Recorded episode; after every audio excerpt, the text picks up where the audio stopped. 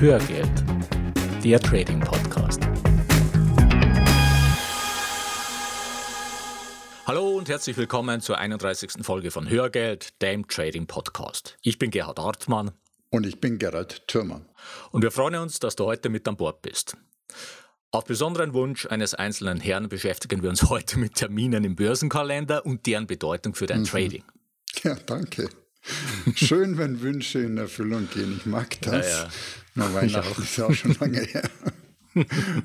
Und jetzt bekomme ich wenigstens ein Wunschthema für unseren Podcast geschenkt. Ja, vielleicht hast du es einfach nur verdient, Gerard. Genau. Das könnte genau. auch sein. ja, genau. Im Ernst, ich wollte einfach äh, die Chance nutzen, dass du das mit den Terminen nochmal erklärst und frei ja. nach Woody Allen. Dinge, die ich über Börsentermine wissen wollte, mich aber nie zu fragen getraut habe. Okay. Ja, zum einen schon auch, weil das Wissen vermeintlich dazu so selbstverständlich ist. Ja. Mhm. Genau. Ja, Gerhard, wir hatten eine aufregende Woche.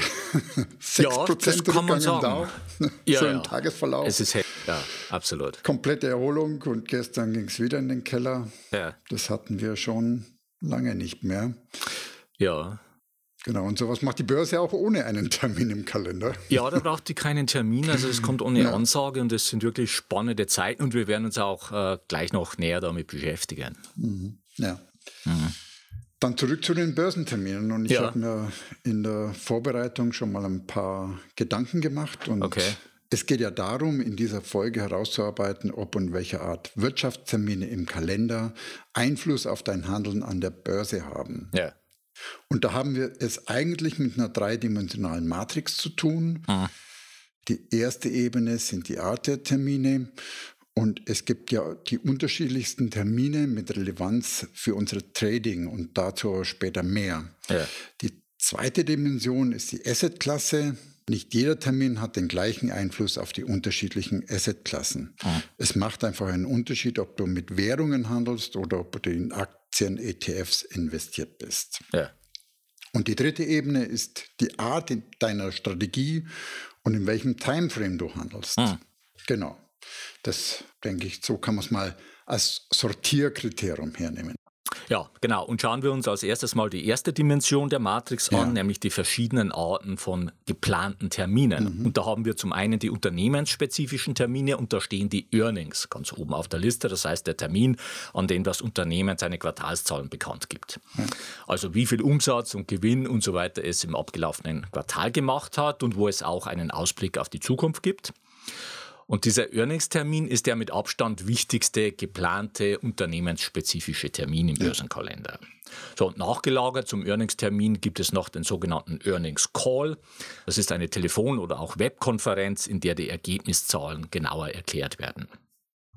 So, ein weiterer unternehmensspezifischer Termin ist die Bekanntgabe der Höhe der Dividende, die ausgeschüttet wird und der Termin, an dem die Ausschüttung erfolgt. Und insbesondere bei Unternehmen, deren Aktien vor allem aufgrund ihrer Dividende beliebt sind, mhm. kann die Bekanntgabe der Dividendenhöhe auch eine entsprechende Kursbewegung auslösen. Mhm. Und an dem Tag, an dem die Dividende ausgeschüttet wird, dem sogenannten Ex-Dividendetag, wird der Kurs automatisch um die Höhe der Dividende verringert. Ja. Ja. Und formal ist auch die Hauptversammlung eines Unternehmens natürlich ein wichtiger Termin, weil dort wesentliche Entscheidungen beschlossen werden, wie zum Beispiel die Höhe der Dividende. Aber in der Regel ist dieser Termin nicht so kursrelevant, weil diese Entscheidungen schon vorher im Vorfeld vorgeschlagen werden. Und spannend wird es nur dann, wenn es in der Hauptversammlung zu Überraschungen kommt. Ja, ja. Aktiensplits sind ein weiteres unternehmensspezifisches Ereignis, das eine psychologische Auswirkung haben kann. Mhm. Bei einem Aktiensplit äh, zum Beispiel von 2 zu 1 erhältst du für jede Aktie, die du vor dem Split besessen hast, zwei Aktien nach dem Split. Das heißt, du besitzt mhm. nachher doppelt so viele Aktien wie vorher. Ja.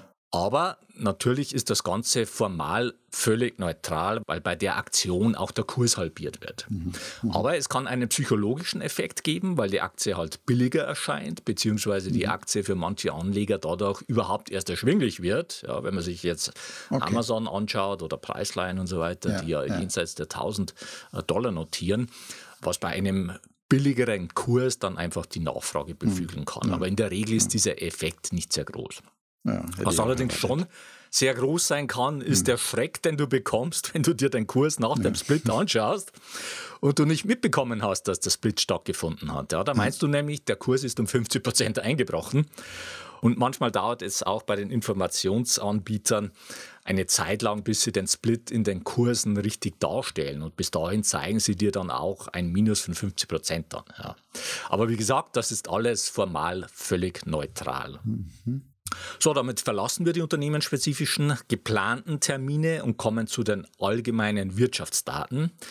Und davon gibt es ziemlich viele und deren Relevanz unterscheidet sich natürlich auch stark. Ich zähle hier mal ein paar wichtige auf, also die ja. Entwicklung des Bruttosozialprodukts zum Beispiel, die Inflationsrate und als Teil davon die Entwicklung des Konsumentenpreisindexes, der Produzentenpreisindex, die Arbeitslosenzahlen und ganz wichtig die Zahl der neuen Stellen außerhalb ja. der Landwirtschaft, die sogenannten Non-Farm Payrolls in den USA. Und neben den unternehmensspezifischen Terminen und den Wirtschaftsdaten gibt es noch einen dritten Block an Daten, den wir hier separat behandeln. Und zwar sind das alle Ereignisse, die mit den Notenbanken zu tun haben. Mhm. Und wir führen das hier deswegen separat auf, weil die Rolle der Notenbanken seit der Finanzkrise nochmal deutlich angestiegen ist.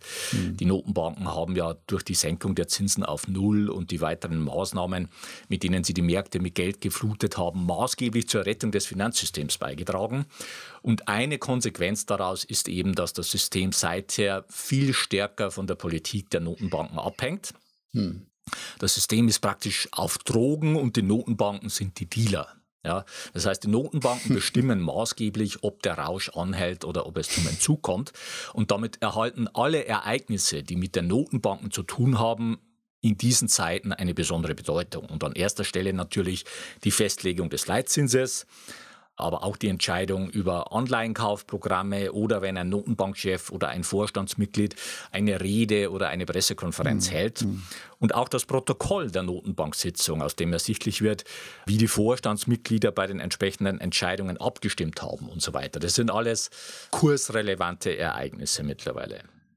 So, und damit kommen wir zum vierten und letzten Block an Daten, und zwar zu den Stimmungsindikatoren. Diese Indikatoren basieren auf Umfragen, die bei verschiedenen Zielgruppen gemacht werden. Ja, also zum Beispiel mhm. bei den Verbrauchern. Mhm. Da wird dann das Verbrauchervertrauen ermittelt oder bei den Einkäufern der Firmen. Daraus entsteht der sogenannte mhm. Einkaufsmanager-Index oder eine Umfrage bei den Unternehmen ganz allgemein. In Deutschland wird daraus der IFO-Index ermittelt. Ja oder auch eine Umfrage zum Beispiel bei Analysten und institutionellen Anlegern und so weiter. Mhm, mhm. Okay. Ja, und wir haben natürlich dann noch die ganzen ungeplanten Termine und Ereignisse. Ja. Äh, ja, zum einen können es sein Übernahmen, mhm. Gewinnwarnungen, ja. Prognoseanhebungen. Mhm. Produktannouncements und Produktionszahlen ja. spielt auch eine Rolle. Es kommt immer mehr Informationen, wird geschaut, was, was äh, kommt von Vorlieferanten. Also das Unternehmen selber äh, versucht natürlich genau da wenig Informationen rauszulassen, aber die hm. Wirtschaft ja. ist halt ja so vernetzt, dass das sich gar nicht mehr verheimlichen lassen kann. Ja. Und dann haben wir natürlich auch Skandale, die völlig unvorhersehbar sind. Und äh, aus der jüngsten Vergangenheit das Dieselgate brennende Akkus in Handys, ja, CPU-Drosselung bei ja. alten Akkus, ja. Apple. Apple. Genau, und man kann es aber so auch machen wie die Banken, nämlich die Frequenz der Skandale so zu erhöhen, bis es zur Normalität wird. Ja, ist auch eine Strategie. Genau. die SEC-Investigations, also wenn die US-Börsenaufsicht Ermittlungen gegen ein Unternehmen aufnimmt. Ja. Ja, und ein weiteres Ereignis, das in der Regel nicht so gut bei den Anlegern ankommt, ist eine Kapitalerhöhung. Das heißt, wenn sich ein Unternehmen frisches Geld über die Börse mhm. beschafft, mhm. indem es neue Aktien ausgibt. Mhm. Und das kann schon mal zu mhm. deutlichen Kursverlusten führen, weil dadurch einfach der Gewinn pro Aktie verwässert wird und das haben die Investoren nun mal nicht so gern. Ja. So, das war jetzt die erste Dimension unserer dreidimensionalen Matrix, nämlich die verschiedenen Arten von Ereignissen bzw. Terminen. Und jetzt kommen wir zur zweiten Dimension, den Assetklassen, und da wollen wir uns die zwei Assetklassen Aktien und Währungen anschauen. Und grundsätzlich ist es natürlich so, dass die unternehmensspezifischen Ereignisse mhm. in erster Linie eine Auswirkung auf den Kurs der Aktie haben mhm. und die Kurse der Währungen sich darum erstmal nicht scheren. Ja, wenn also Starbucks äh, gute Quartalszahlen ja, meldet, ja. dann wird das den Euro-US-Dollar-Kurs nicht beeindrucken. Mhm. Und bei den anderen Kategorien von Ereignissen sieht das schon anders aus. Also da reagieren die Währungen tendenziell stärker als die Kurse einzelner Aktien. Du kannst dich ja spaßeshalber mal vor den Rechner setzen und dir den 5-Minuten-Chart des Euro-US-Dollar anschauen. Wenn die Non-Farm Payrolls bekannt gegeben werden, also die Zahl der in den USA neu geschaffenen Stellen außerhalb der Landwirtschaft, und das passiert jeweils am ersten Freitag im Monat, und da bekommst du dann ein erstes Gefühl für die Bedeutung dieses Ereignisses für den Währungs-, also den Forex-Markt. Mhm. Kommen wir zur dritten Dimension unserer Matrix, äh, den Strategien und Timeframes, ja. also dem Zeithorizont, in dem du unterwegs bist. Und da haben wir es mit einer starken Abhängigkeit zu tun zwischen dieser Dimension und den verschiedenen Ereignistypen. Und es liegt eine Erkenntnis klar auf der Hand. Je langfristiger dein Zeithorizont, mhm umso weniger Bedeutung haben die verschiedenen mhm. Ereignisse. Und umgekehrt, je kürzer dein Zeithorizont, umso wichtiger sind die Ereignisse. Ein Beispiel, wenn du, sagen wir mal, langfristig in McDonald's investiert bist, dann wirst du nicht deinen gesamten Bestand verkaufen, nur weil McDonald's am nächsten Tag die Earnings melden wird. Ja. Und du wirst wahrscheinlich auch dann nicht verkaufen, wenn die Zahlen etwas schlechter ausfallen als von den Analysten erwartet. Ja. Wenn du dagegen eine Option auf McDonald's verkauft mhm. hast, mit einer mhm. Laufzeit von, sagen wir mal, zwei Wochen, dann solltest du diese Position auf jeden Fall schließen, bevor das Unternehmen die Zahlen meldet. Ja. Denn die potenzielle Kursbewegung, die durch die Earnings ausgelöst werden kann, ist viel zu riskant für deine offene Position. Ja. Oder ein anderes Beispiel, nehmen wir an, du tradest Währungen im Stundenchart dann sollte die Zeit, in der die Non-Farm Payrolls veröffentlicht werden, ein absolutes Tabu für dich sein mhm. und du solltest da keine Position mhm. offen haben. Mhm. Schauen wir uns jetzt die Problematik im Zusammenhang mit solchen Ereignissen mal etwas grundsätzlicher an. Was ist eigentlich das grundlegende Problem bei all diesen Ereignissen? Nun, das grundlegende Problem ist das potenzielle Risiko, das mit einem Ereignis einhergeht, in Relation zur Chance. Das heißt, es geht um das Chance-Risiko-Verhältnis, das sogenannte CRV. Und wenn du in einem kürzeren Zeitrahmen tradest, sagen wir im Stundenchart, dann sind deine Positionsgrößen relativ groß und deine Stops sind relativ nah am Kurs. Einfach mhm. deswegen, weil die normalen Kursbewegungen, mhm. die während der Laufzeit eines Trades äh, im, im, im Stundenchart zu erwarten sind, auch entsprechend klein sind. Mhm. mhm. Und wenn jetzt ein Ereignis wie die Non-Farm Payrolls ansteht, dann kann es da zu Ausschlägen kommen, die ein Vielfaches des Risikos ja. darstellen, ja. dass du bei der Position eingegangen bist. Ja. ja. Und letztendlich kannst du da aber nicht prognostizieren, wie das Ereignis ausfallen wird. Die Situation mhm. hat einfach mhm. Glücksspielcharakter. Genau. Und wenn dann der Risikofall eintritt und es läuft gegen deine Position, dann verlierst du dabei unter Umständen statt 2%, was du ursprünglich maximal als Risiko geplant hast äh, oder einkalkuliert hast, plötzlich vielleicht 10% von deinem Kapital. Mhm. Und zwar mhm. mit einem einzigen Trade. Ja. Ja, jetzt wirst du vielleicht sagen, ja, aber dafür habe ich doch meinen Stoppkurs gesetzt, damit mein maximales ja. Risiko nicht überschritten wird. Ja, ja. Und Genau in diesen Phasen kannst du nicht davon ausgehen, dass dein Wert zu deinem Stoppkurs überhaupt gehandelt werden kann. Und dann passiert genau das, was du, Gerhard, gerade geschildert hast, dass du plötzlich 10% von deinem Kapital verlierst mit einem Trade. Ja.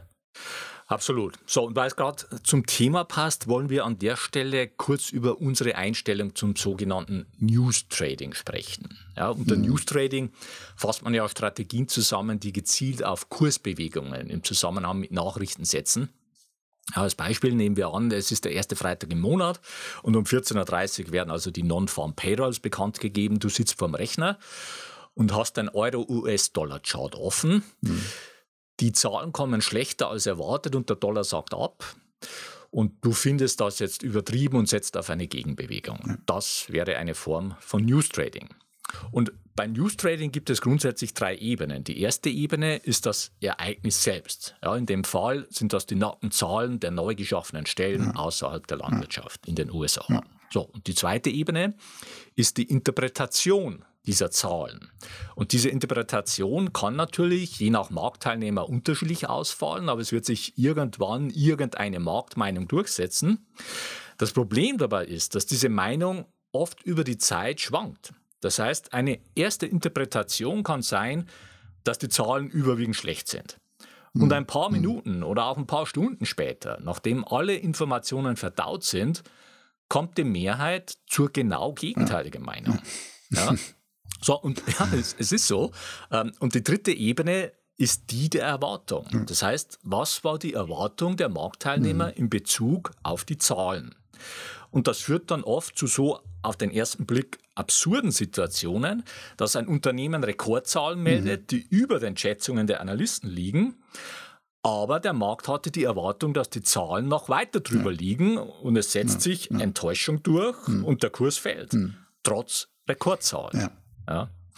So, und wenn wir das jetzt alles in allem zusammenfassen, dann können wir nicht erkennen, wie man sich als einzelner Trader da einen nachhaltigen Vorteil erarbeiten will und auf Dauer profitabel News handeln will. Das ist mhm. viel zu mhm. wenig kalkulierbar und einfach viel zu chaotisch. Mhm. Und äh, wie du schon gesagt hast, es kommen noch die schlechten Bedingungen dazu, die wir vorhin äh, angesprochen haben. Das heißt, du hast Slippage, ja. du kriegst also nicht die Kurse, ja. äh, die du eigentlich haben willst. Mhm. Es, es, kommt zu großen Gaps. Du hast Schwierigkeiten rein rauszukommen, die Liquidität ist schlecht und so weiter. Ja, genau.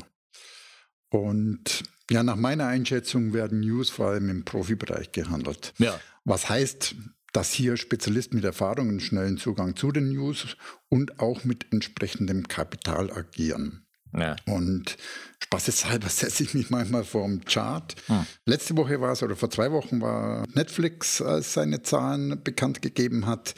Und ja. die Bekanntgabe findet typischerweise immer nach oder vor Börsenschluss oder Börseneröffnung statt. Hm. Und trotzdem kann man auch im außerbörslichen Handel gut zuschauen, was mit dem Kurs während und kurz nach der Pressekonferenz stattfindet. Okay. Und es ist so irre. Die ja. Handelsspanne war mindestens 15 Prozent und zwar in beide Richtungen. Ja. Ja, also dein Stopp schmeißt dich dann auf jeden Fall ja, raus. Klar. Und es dauerte ziemlich lange, bis der Kurs sich wieder beruhigt hat. Und ich denke, das ja. liegt daran, wie du schon vorher gesagt hast, dass wir es einfach mit unterschiedlichen Interpretationen zu tun haben, manchmal ja. auch schon während der, der entsprechenden Bekanntgabe. Ja. Und wirklich, und glaub mal nicht, dass in dieser Zeit ein Stopp zum vorgegebenen Kurs greifen könnte. Naja, ja, klar. Es sind einfach ja. maximal schlechte Bedingungen, genau. ähm, die da herrschen. Ja, und lustig ist, wenn Aber, dann die Börsen ja. wieder öffnen, da kann das Bild schon wieder ganz anders ausschauen. Ja, ja, ja, klar. Ja, weil eben die Marktmeinung sich wieder entsprechend genau. ändert, weil mehr Informationen verdaut werden und man sich ja. das Ganze nochmal durch den Kopf äh, hat gehen lassen. Ja, aber es gibt auch eine positive Ausnahme im Bereich News Trading und das sind Optionsstrategien, ja. die die Volatilitätsveränderungen äh, rund um diese Ereignisse ausnutzen. Ja, und das ist ein sehr interessanter Ansatz auch für Privattrader, aber von allen anderen News Trading Strategien würden wir die Finger lassen. So, jetzt zum Schluss noch ein Blick auf ein paar Quellen, wo du die verschiedenen Termine und Ereignisse findest. Für die unternehmensspezifischen Daten wie Earnings und Dividendentermine ist nasdaq.com mhm. eine gute Quelle. Die Links findest du in den Show Notes oder auch investing.com. Dort findest du auch Termine zu deutschen Unternehmen. Und natürlich sind die Termine auch auf den Unternehmensseiten selbst äh, zu finden. Mhm. Mhm. Grundsätzlich muss man aber sagen, dass die Termine auf den Seiten der Informationsanbieter oft unzuverlässig und widersprüchlich sind. Ja. Das heißt, es ist auf jeden Fall angeraten, hier immer wieder doppelt zu checken. Ja, ja. So, und für allgemeine Wirtschaftsdaten ist forexfactory.com eine sehr gute Seite und auch investing.com. Mhm, mh. Ja, ich selber schaue da einfach, weil es komfortabel ist, nutze ich da Interactive Brokers, dort den, den. Trader, den ich nutze. Ich gehe mal schnell rein, mache mal schnell den Kalender auf. Also dort ist, ist bei, dem, bei der Software ist ein eigener Terminkalender hinterlegt und da kann mhm. ich einfach, und das ist das Bequeme dran, die unterschiedlichen Filter direkt einstellen. Das heißt, der schmeißt mir in den Kalender, äh, je nachdem, was ich, nach was ich filtere. Das ist zum einen ja. die, die Companies, die ich im Portfolio habe, welche ich in der hm. Watchlist habe, die ich vor kurzem gehalten habe, die Wettbewerberfirmen. Dann eine zweite Kategorie, wo ich filtern kann, sind die Unternehmensgewinne, Dividenden, okay. Splits, hm. IPOs und dann allgemeine ja. Wirtschaftsereignisse. Ah. Und das ist jetzt für mich so im täglichen Reinschauen die bequemste Art und Weise, ist auch sehr komfortabel gestaltet mit drei Einschränkungen. Es läuft ja. nur an, dem, an, meiner Trader Workstation, in meinem Fall am Mac. Ja. Es ist leider kein Feature unter iOS. Aha. Und bei den Wirtschaftsereignissen fehlt für mich ein Filter. Das sind gerade diese High-Impact-Events. Ja. Zum Beispiel der NFP, wenn, wenn, wenn der ist, das sind dann so viele drin, dass der einfach äh, ja, mit seiner Bedeutung nicht, nicht sichtbar wird. Ja, das ist übrigens genau. das Schöne an Forex genau, Factory. Genau, da kann ähm, ich das filtern. Wo das wirklich ja. nochmal auch nach der, hm. nach der Wichtigkeit genau. oder nach dem Impact der genau. Ereignisse genau. äh, dargestellt ist. Weil hm. man wird dann auch von der, von, von der schieren Menge erschlagen und in, ja, also gerade bei IBIDA geht es dann ein Stück weit unter. Und zum anderen, wie du vorhin schon gesagt hast, es ist nicht 100% zuverlässig. Ich glaube, vor drei Tagen war alle, Tesla mit, mit Quartalszahlen, hm. die haben einfach gefehlt. Das ärgert ah. mich dann. Okay, ah, gut, das ist schon heftig. Ja. Hm. Okay. Ja, damit kommen wir zum Fazit für die heutige Folge. Erstens, die Bedeutung eines Börsentermins für dein Trading hängt von drei Komponenten ab. Nämlich erstens von der Art des Ereignisses, mhm. zweitens von der Assetklasse, die du tradest und drittens vom Timeframe, in dem du tradest mhm. und der konkreten Strategie. Zweites Fazit, das grundsätzliche Problem bei Börsenterminen ist das schlechte Chance-Risiko-Verhältnis und der nicht vorhandene statistische Vorteil. Und drittens, wir halten nichts von News Trading mit Ausnahme von speziellen Optionsstrategien, die die Volatilitätsveränderungen rund um die News ausnutzen. So, und jetzt zu unserem Pick der Woche. Mhm. Davon haben wir heute aus aktuellem Anlass zwei Stück. Mhm. Und der erste Pick, Gerald, ist dein Thema. Ja. Geht es nochmal um BitConnect und ja, ich habe einen Besuch gewonnen im Casino. Ja. ja, ich hatte ja BitConnect äh, vor ein paar Wochen, ich, das war die Folge 29 schon mal gepickt. Und zwar ja. der Grund damals war, weil meine Freundin äh, investieren wollte in BitConnect und ich sie Gott sei Dank überzeugen konnte, dass wir lieber ins Casino gehen sollten. Okay. BitConnect hat es zwischenzeitlich in die Top 20 der Kryptowährung geschafft mit hm. einer Marktkapitalisierung von, ich habe mal reingeschaut, von fast 2,5 Milliarden US-Dollar. Ja, verrückt. Wir waren ja sehr gespannt, äh, wo die Währung wohl in ein, zwei Jahren stehen wird. Ja, ich glaube, wir hatten genau. beide eine grundsätzliche Vorstellung. Ja. Die Frage ist halt immer das Timing, genau. ja, wann es passiert. Und jetzt ist es halt eher schneller passiert genau, als, als langsamer. Ja. Nicht warten brauchen. Und wenn du ja. heute, ich war jetzt gestern auf der Webseite von dem Anbieter gehst, dann kannst du lesen, dass in vier oder fünf Tagen die Plattform geschlossen wird. Jawohl. Die Plattform, das ist jetzt auch ein Stück durch die Presse gegangen, basiert ja auf einem selbst ausgegebenen Token namens BitConnect Coin, hm. Abkürzung BCC.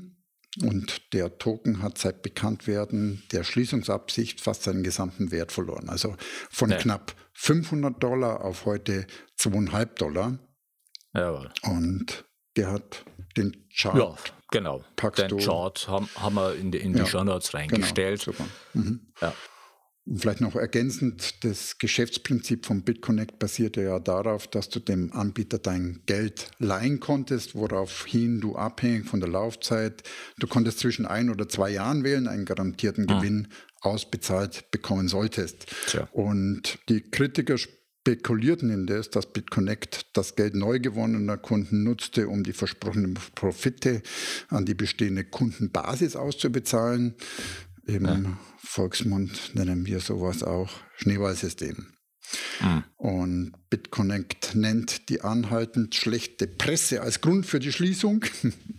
Ja. Äh, und sie haben auch zwei Unterlassungsaufforderungen aus den USA erhalten. Äh. Fairerweise muss man sagen, dass die Anleger einen gewissen Umfang entschädigt werden sollen. Ich kann jetzt nicht einschätzen, wie hoch das ist, äh, also wie viel von dem investierten Kapital da wieder zurückkommen soll. Hm. Aber ich will nichts Böses unterstellen. Und ich vermute, der Grund hat wenig mit der Sorge um die Anleger zu tun, sondern, und das ist für mich der Hammer, die anonymen Betreiber planen schon die nächste Währung namens BitConnect ja. X. Mhm. und wollen dafür eine neue Handelsplattform starten. Und die soll diesmal über ein ICO finanziert werden. Naja. Ja, ich denke, solange es noch genügend Anleger gibt, die da ihr Geld reinstecken, wird es immer wieder Anbieter geben, ja. die dieses Geld einsammeln. Ja. Das ist einfach der Markt. Ja. ja, also BitConnect ist der Auftakt zu einer Reihe von Skandalen und Abstürzen, die wir in Zukunft mhm. im Umfeld der Kryptowährungen erleben ja. werden. Es gab ja im letzten Jahr schon das Thema mit OneCoin. Genau wo Gelder eingefroren wurden und man auch davon ausgehen kann, dass diese Gelder verloren sind oder größtenteils verloren mhm. sind. Und da wird es in Zukunft einfach noch mehr Fälle geben. Und mittlerweile ist ja auch der Bitcoin-Kurs abgestürzt äh, von knapp 19.500 im Hoch auf 6.955 äh, im Tief. Das ist ein Minus von 64 Prozent. Das muss jetzt noch nicht automatisch schon das Platzen der Blase sein, vor dem wir ja schon gewarnt haben in der Hörgeldfolge 29, denn bei so einem starken Anstieg, den Bitcoin zuvor gehabt hat, da kann es auch mal zu so einer heftigen Korrektur kommen, wie aktuell, ohne dass danach gleich der Totalabsturz kommen muss. Bitcoin ist ja dadurch jetzt erstmal zur 200-Tage-Linie zurückgekehrt und etwas darunter gerutscht. Da kannst du das in den Show Notes anschauen. Aber das werden erst die kommenden Wochen und Monate zeigen, mhm. wie weit sich der Kurs wieder erholt oder ob es doch schon das Platzen der Blase ist. Mhm. So, und damit kommen wir zu unserem zweiten Pick und das ist die Panik, die die Anleger am Montag erfasst hat. Ja. Der Dow Jones war am Montag während der Börsensitzung um knapp 6,3 Prozent eingebrochen mhm. und hat sich dann wieder etwas erholt und schließlich mit ja. einem Minus von 4,6 Prozent geschlossen. Und das sind ziemlich hohe Werte, aber jetzt noch keine Rekorde. Auch dazu haben wir zwei Charts in die Show Notes gestellt. Und als Gründe für diesen Kursrutsch wurde genannt, dass sich die Anleger Sorgen machen, die Fed könnte angesichts steigender Inflation und auch steigender Löhne die Zinsen in Zukunft schneller erhöhen als geplant. Hm. Und auch der weitere Anstieg der Rendite der zehnjährigen US-Staatsanleihen wird mit Sorge betrachtet. Diese Rendite, die liegt jetzt mittlerweile bei über 2,8 Prozent. Mhm. Und zwar risikolosen 2,8 mhm. Prozent. Ja. Und da könnte der eine oder andere Investor schon mal ins Grübeln kommen, ob er da noch in Aktien investieren sollte, wenn er bei Anleihen 2,8 Prozent mhm. ohne Risiko bekommt. Ja. Mhm. So, und was jetzt in den Medien kommuniziert wurde, war vor allem der Verlust des Dow Jones in Punkten ausgedrückt. Das waren knapp 1600 Punkte, die der Dow Jones da eingebrochen ist. Und das ist natürlich ein Rekordwert, aber das ist alles nur Effekthascherei, ja, weil die ja. Bewegungen in Punkten ja. ausgedrückt natürlich mit den Jahren automatisch immer größer werden, wenn ein Wert wie der Dow Jones langfristig entsprechend steigt. Ja. Mhm. Und entscheidend mhm. sind hier nicht die Punkte, sondern die Prozente. Und die waren hoch, aber bei mhm. weitem eben keine Rekorde. Mhm. So, was, was ja. allerdings sehr wohl ein Rekord war, das war der Anstieg oder man muss in dem Fall wirklich sagen, die Explosion der Volatilität an dem Tag. Mhm. Ja, und der WIX, der Volatilitätsindex, mhm. der ist um 116 Prozent explodiert an dem Montag und das gab es noch nie in der ja. Geschichte. Ja. Ähm, so, und die Frage ist einfach, wie bewerten wir jetzt diesen äh, Kurseinbruch von dieser Woche? Wir haben heute, wo wir diese Folge aufnehmen, Freitagvormittag. Zunächst mal haben wir es mit einer Korrektur zu tun, die schon längst überfällig ist. Wir haben das in unserem Jahresausblick ja auch schon äh, besprochen. Und es war auch klar, dass die Volatilität auf Dauer nicht so rekordniedrig bleiben konnte, wie das in der Vergangenheit der Fall war. Auf der anderen Seite haben wir nach wie vor ein sehr positives wirtschaftliches Umfeld und es ist kein Krisenherd zu erkennen, der sich zum Auslöser ja. für eine Rezession entwickeln könnte, jetzt mhm. kurzfristig. Ich sag mal von äh, Nordkorea mal abgesehen, ja, was, was immer als, als Damoklesschwert da über den Markt schwebt, aber jetzt von der wirtschaftlichen Seite mhm. ist da jetzt momentan weit und breit nichts zu erkennen. Das bedeutet in Summe für uns, dass wir nach Einstiegschancen Ausschau halten, sobald der Markt einen Boden gefunden hat. Und wir nutzen ja. die hohe Volatilität für verstärkte Optionsverkäufe, um damit einfach entsprechend hohe Prämien zu kassieren. Und ein Teil unserer Strategie besteht ja im Verkauf von mhm. Call-Optionen. Mhm. Und diese Call-Optionen, die haben bei dem aktuellen Kursrutsch einfach als Puffer gewirkt. Ja, ja, genau. Und wir haben am Dienstag in die Erholung hinein weitere Call-Optionen verkauft, weil er einfach davon ausgegangen waren, dass das Ganze noch nicht ausgestanden war. Und ja. auch das hat sich bewährt, äh, weil es mhm. gestern nochmal mhm. kräftig nach unten ging. Mhm. Und wir werden sehen, äh, mhm. was der Markt heute macht. Ja, aber man muss es einfach. hat wirklich auch, muss ich sagen, wirklich auch toll funktioniert. Ja. Und wir haben ja als in, in, in diesem Teil unserer Strategie auch, äh, sagen wir mal, ein Stück auch gelitten unter dieser niedrigen Volatilität. Ja, auf jeden Fall. Aber wir können einfach beide Seiten des Marktes spielen. Ja. Das heißt, wir profitieren ja. von niedriger Volatilität über die Long-Seite von Optionen und von hoher Volatilität über die Short-Seite. Und momentan ist halt äh, die Short-Seite im Fokus. Ja. Das heißt, der Verkauf von Optionen und das Kassieren von Prämien. So, und wie das alles genau funktioniert, das werden wir ja in unserem Seminar im Frühjahr zeigen. Aktuell ist da genau noch ein Platz frei und wir werden in Kürze auch den genauen Seminartermin bekannt geben. Den Link für die Anmeldung zum Seminar findest du in den Show Notes. So, und jetzt noch ein rechtlicher Hinweis. Die von uns bereitgestellten Informationen, Tools und Softwareprogramme dienen ausschließlich zu Informations- und Ausbildungszwecken und stellen keine Empfehlungen zum Kauf von Geldanlagen, gleich welcher Art dar. Du bist für deine Anlageentscheidungen selbstverantwortlich. Und damit kommen wir jetzt zu einer Bitte in eigener Sache. Wenn dir unser Podcast gefällt, dann würden wir uns freuen, wenn du eine kurze Rezension in iTunes reinstellst. Das geht ganz einfach und schnell und hilft uns im Ranking weiter nach oben zu kommen und besser gefunden zu werden und ist für uns eine zusätzliche Motivation, mit Hörgeld weiterzumachen. Und wir freuen uns auch immer wieder über Likes auf facebook.com slash Hörgeld. Und wenn du Fragen oder Anregungen für uns hast oder wenn wir bestimmte Themen vertiefen sollen, dann schreib uns bitte an feedback.hörgeld.com oder nutzt die Kommentarfunktion auf unserer Webseite hörgeld.com. So viel für heute. Die Shownotes zur heutigen Sendung mit ergänzenden Charts und Links findest du unter hörgeld.com slash 031. Bleibt noch der Ausblick auf die nächste Folge. Da geht es um die Frage, wie nutze ich Indikatoren? Bis dahin eine gute Zeit. Ja, mach es gut und wir wünschen dir weiter viel Spaß mit dem Thema Börse und wir laden dich ein, auf diesem Weg die Verantwortung für deine Vermögensanlage selbst in die Hand zu nehmen. Die Geschichte geht weiter. Thank you.